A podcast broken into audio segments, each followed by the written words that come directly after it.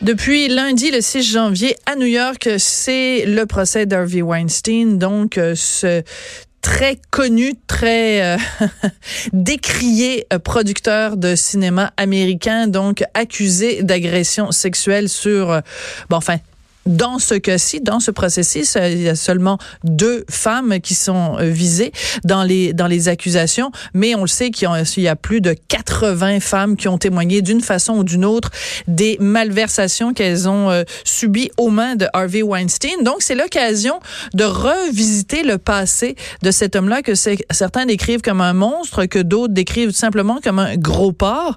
Et il y a Michael Shemloul qui a été chauffeur du producteur Harvey Weinstein pendant des années, en fait de 2008 à 2013, quand il allait euh, sur la Côte d'Azur pour assister, entre autres, au Festival de Cannes. Monsieur Chemloul, il y a deux ans, a publié euh, un livre qui s'intitule Le démon de la croisette, Harvey Weinstein, côté coulisses, et il est très gentiment au téléphone en ce moment. Bonjour, Monsieur Chemloul. Bonjour, comment allez-vous? Ben moi, je vais très bien. Monsieur Chemloul, donc, euh, ce procès de Harvey Weinstein fait en sorte que on parle de lui plus que jamais. Vous, vous l'avez euh, côtoyé, vous l'avez véhiculé pendant euh, cinq ans quand il faisait des séjours sur la côte d'Azur. dans votre livre, vous dites que dans le milieu, il était connu. Quand on parlait d'Harvey Weinstein, on l'appelait le gros porc. Oui, tout à fait. Bah écoutez, quand euh, j'ai commencé à conduire euh, pour Harvey Weinstein, c'était euh, ça remonte à l'époque de mai 2008. Et euh, c'est vrai que dans cette société où je travaillais comme chauffeur de grande remise, il y avait ce qu'on appelait les chauffeurs vétérans qui conduisaient Harvey Weinstein avant moi. Mhm. Donc, comme Harvey Weinstein connaît Cannes depuis 1980, depuis Sexe, Mensonge et Vidéo. C'est vrai. Euh, avec une palme d'or, une deuxième palme d'or en 94 avec Pulp Fiction. Donc euh, forcément, il y a eu euh, d'autres chauffeurs qui l'ont conduit par le passé et euh, le nombre s'élève à 20 presque chauffeurs. Et le dernier, parmi les derniers chauffeurs, c'est vrai que à un moment donné, on ne voulait plus le conduire. et puis son dernier chauffeur attitré de 4 ans avant moi, il a quitté la société pour travailler euh, dans une villa privée et euh, donc il fallait très très bien, il fallait vite trouver un chauffeur pour pour pour euh, Harvey Weinstein.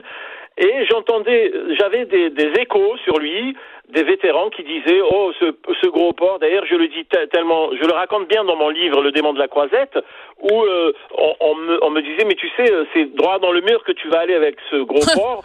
moi je le veux pas fais gaffe à toi, etc., etc. Et puis ceci, cela, c'est euh, c'est un type qui respecte personne, il est colérique, il est ingérable, il, il est toujours en train de gueuler sur les gens, etc. Donc moi, ça m'a impressionné au départ. Je me suis dit tiens, c'est une grosse tâche que je dois accomplir euh, que de conduire euh, Monsieur Weinstein. Donc je me dis bon, allez. Oh, en fait, moi, pour moi, c'est un être humain et il faut que je le conduise. Donc, j'ai commencé à le conduire avec une appréhension quand même euh, au fond de mes tripes. Hein. Je savais que j'allais peut-être déguster, mais qu'il fallait faire attention, qu'il fallait bien se tenir et puis qu'il fallait le servir, point de barre. Et puis c'est ce que j'ai fait. Hein. Donc j'ai commencé à travailler pour Harvey Weinstein effectivement en 2008 avec euh, un, un, antécédent qui n'était pas euh, très joyeux, quoi, on va dire. Ouais. Par contre, ce que vos collègues euh, qui travaillent comme chauffeurs vous disaient, c'est bon, il est colérique, euh, il va, tu sais, bon, puis vous, vous êtes un homme, euh, donc, mais donc les, les, le portrait qu'on vous en a fait, c'est pas, fais attention, ce gars-là, c'est un prédateur sexuel, c'est un gars qui a aucun respect pour les femmes. Oui? On m'a, on m'a dit le, le, le directeur de la société où je travaillais il me disait de toute façon c'est un chaud lapin.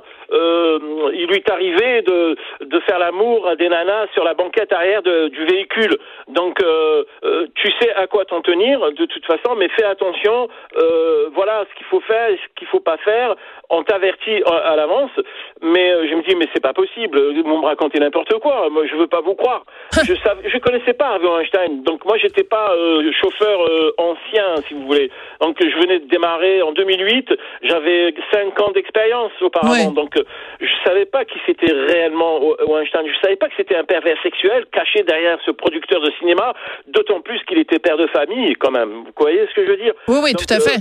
Euh, il y avait du pour et du, contre. Donc euh, ma, seule expérience m'a, m'a, m'a, si vous voulez, m'a fait comprendre que euh, ce que j'ai vécu par la suite, j'ai vite déchanté, quoi, en fait. Bien sûr. Alors, qu'est-ce que vous avez vécu justement par la suite? De quoi avez-vous été témoin que vous racontez dans votre livre Le, démon de la croisette?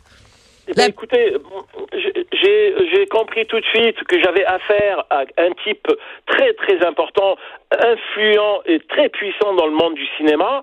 Euh, j'avais vu, aussi que c'était quelqu'un euh, qu'on adulait beaucoup et qu'on craignait quand je dis en craignait, c'est quand il arrivait dans la cour du Majestic ou à l'Eden Rock, tout le monde rasait presque le mur et était au garde à vous comme si qu'il y avait le président de la République qui allait arriver. Oui, vous citez côté, les. Ça me gonflait mon ego et d'un autre côté, je me disais mais mais qu'est-ce que c'est que ce bonhomme là Parce que après, je comprends vite les choses. Je vois à un moment donné le défilé de girls, de filles, de mannequins, euh, d'actrices euh, euh, non connues euh, à devenir. Enfin bref, je voyais qu'il y avait une jante féminine qui tourner autour d'un pot de miel comme des abeilles. Ouais. Et là, je me dis, c'est normal, c'est le cinéma qui veut ce, cela. Donc, euh, euh, j'ai tout de suite compris qu'il avait aussi un double agenda, euh, parce que euh, je pensais que j'allais faire 8 heures par jour avec lui. Mon œil, je faisais entre 12 et 18 heures par jour de, de, de conduite non-stop, et il fallait gérer le monstre, il fallait gérer, il avait 5-6 téléphones, il y avait deux assistantes en permanence avec nous dans la voiture, et il fallait gérer son, son côté professionnel, c'est-à-dire qu'il fallait anticiper les rendez-vous, il fallait pas se louper, il fallait y être plus de 100%. Et euh, euh, si vous voulez, on travaillait 12 heures par jour. C'était un bourreau de travail. C'était quelqu'un de très très professionnel. Et euh, là, j'apprenais beaucoup de choses avec lui durant la journée. Ensuite, il y avait un agenda qui basculait à partir de minuit. C'était plus le, le, la même ambiance. Il y avait des assistantes qui changeaient. C'était plus les mêmes assistantes. C'est les assistantes qui géraient un peu, si vous voulez, euh, euh ces, ces, ces, soirées euh, d'agrément, ces soirées relax, euh, les cocktails euh, à la suite d'une cérémonie de présentation d'un film. c'était c'était le, le, côté show off. C'était les soirées sorties, boîte de nuit euh, euh, soirées privées dans des yachts, soirées privées dans des des, des, des maisons euh, genre euh, villas mhm. luxueuses, ouais. Georges, etc. Et il y avait des soirées d'orgie. Hein, et c'est là où j'ai commencé à comprendre que c'était plus le même monsieur, c'était quelqu'un d'autre qui était avec moi. Quoi, en fait, j'avais deux personnalités différentes. Absolument. le, Mais... le mec qui travaille le mhm. soir il rentre chez lui, donc il se couche. Lui, non, non, il continuait et c'était là, il y avait le défilé de, de mannequins, d'actrices, le va-et-vient, les chaussures euh, pieds nus, je veux dire, sans chaussures, euh, les filles en pleurs. alors je me posais des questions et je me disais, mais, mais là, je, je, ne sais plus où j'ai mis le doigt, mais j'ai l'impression que j'ai mis le doigt sur le diable. Oui. Et bon, à ce point-là, bon, ben voilà. Le diable, vraiment, parce que là, on est passé du gros porc au monstre au diable. Absolument. C'est, voilà, c'était l'ange mi-démon, mi-ange. Et, euh, et puis il fallait s'adapter à son à son agenda, il fallait s'adapter à, à, ses habitudes, et puis il fallait être euh, habitué, si vous voulez, de voir des filles. Moi, j'ai jamais vu autant de, de, de déballage comme ça dans ma vie. Donc, euh, qu'est-ce que vous voulez dire le euh, déballage? J'avais 46 ans, donc j'étais quand même assez assez assez grand pour comprendre que bon, voilà, quand on voit trop de filles passer, qu'est-ce qui se passe? Il y a, il y a pas que le travail, il y a quelque chose qui dérape jusqu'au jour où il a vraiment dérapé, et puis ça a mal fini avec des, des filles en pleurs, des filles qui commençaient à, se faire tripoter dans la voiture, comme on dit, à se faire caresser, il y a des gémissements derrière, je vois dans le rétroviseur, et puis il, se préservait de me montrer son côté un peu pervers, un peu sadique, mhm. un peu, vous voyez ce que je veux dire? Donc euh, il se disait peut-être que ce chauffeur, euh, il n'a pas l'habitude de voir ça, mais je voulais lui montrer petit à petit.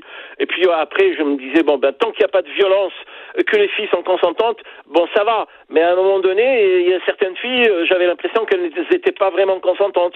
Elles avaient un intérêt certes avec lui parce que elles voulaient réussir dans le cinéma, mais lui, il profitait de sa présence, de sa notoriété, de son pouvoir euh, puissant hmm. pour les, les, emmener vers ce guet-apens. Ce guet-apens, c'est quoi? C'est ces chambres d'hôtel, c'est ces suites royales où euh, euh, là, il était tout seul avec les assistantes euh, adéquates. Et puis, euh, moi, j'étais pas là pour regarder tout ça, mais j'imaginais. Donc, euh, j'ai vu aussi les moments des, des filles qui se, qui se plaignaient pas, mais qui étaient malheureuses et qui, qui n'osaient pas parler.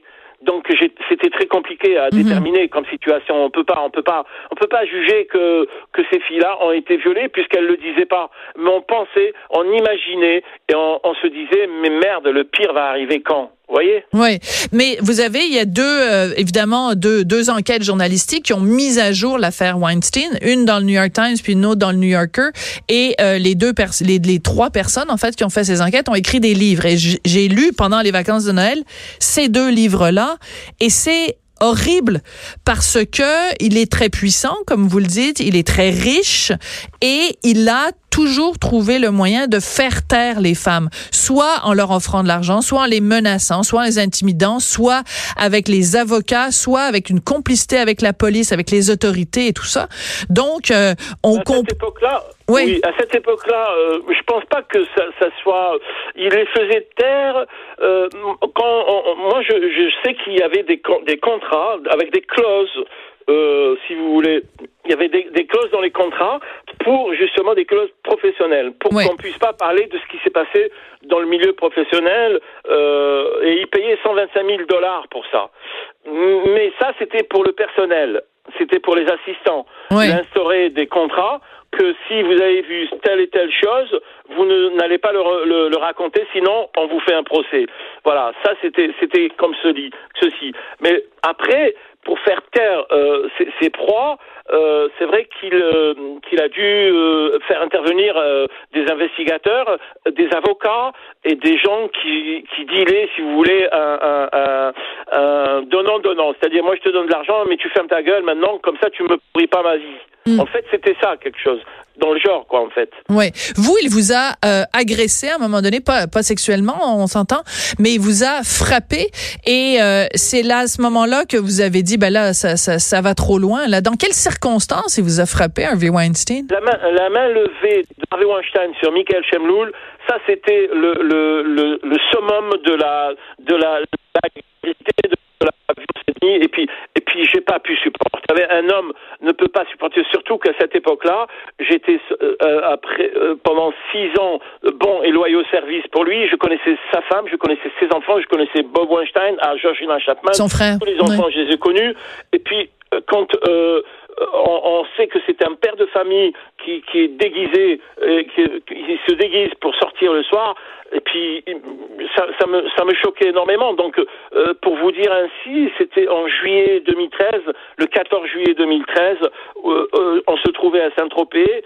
Et, il est arrivé euh, à cette époque-là, il y avait Uma Thurman qui, qui l'attendait euh, au club 55 euh, parce qu'il devait parler certainement de la de l'anniversaire de, des 20 ans de Pulp Fiction. Oui. On était en 2014 et en 2013 il préparait ce, ce, cet événement et il était très très très énervé et puis très très exigeant et puis ce jour-là j'avais compris qu'il y avait quelque chose qui allait se passer. Il y avait comme comme qui dirait de l'électricité dans l'air. Et puis moi j'étais dans la voiture je, je le ramène du Biblos pour le ramener au euh, je le ramène pardon club 55 au Biblos.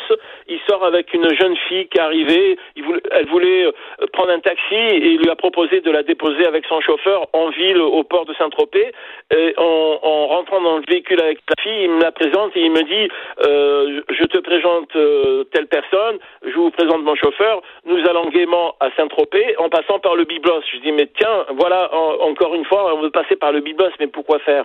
Et puis arrivé au biblos, il commençait à baratiner la fille dans la voiture pour lui dire, allez viens, je, je vais t'offrir un verre autour de la piscine, on peut discuter cinq minutes, et puis Michael, il vous amènera après à, votre rendez-vous.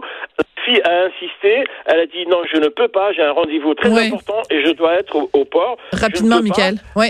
Il, il lui a forcé la main. Ça, c'était, c'était une anecdote dans, dans l'après-midi. Bon, ma fille, finalement, elle est rentrée, tétanisée de peur, etc. Et puis, je récupère Harvey Weinstein après, après, dans la soirée, je le récupère. Après une soirée euh, d'un dîner chez les Bains, j'ai des amis à eux à Saint-Tropez, il me dit tiens prends le téléphone, c'est deux filles, elles parlent français, tu prends l'adresse, note l'adresse, on va les chercher. On est arrivé sur l'endroit où normalement ces deux filles que je supposais être des call girls. Il y avait personne au rendez-vous et c'est moi qui ai pris la foudre. Il a commencé hum. à m'asséner des coups, à me dire que c'était de ma faute et il m'a donné un coup de coude dans les côtes.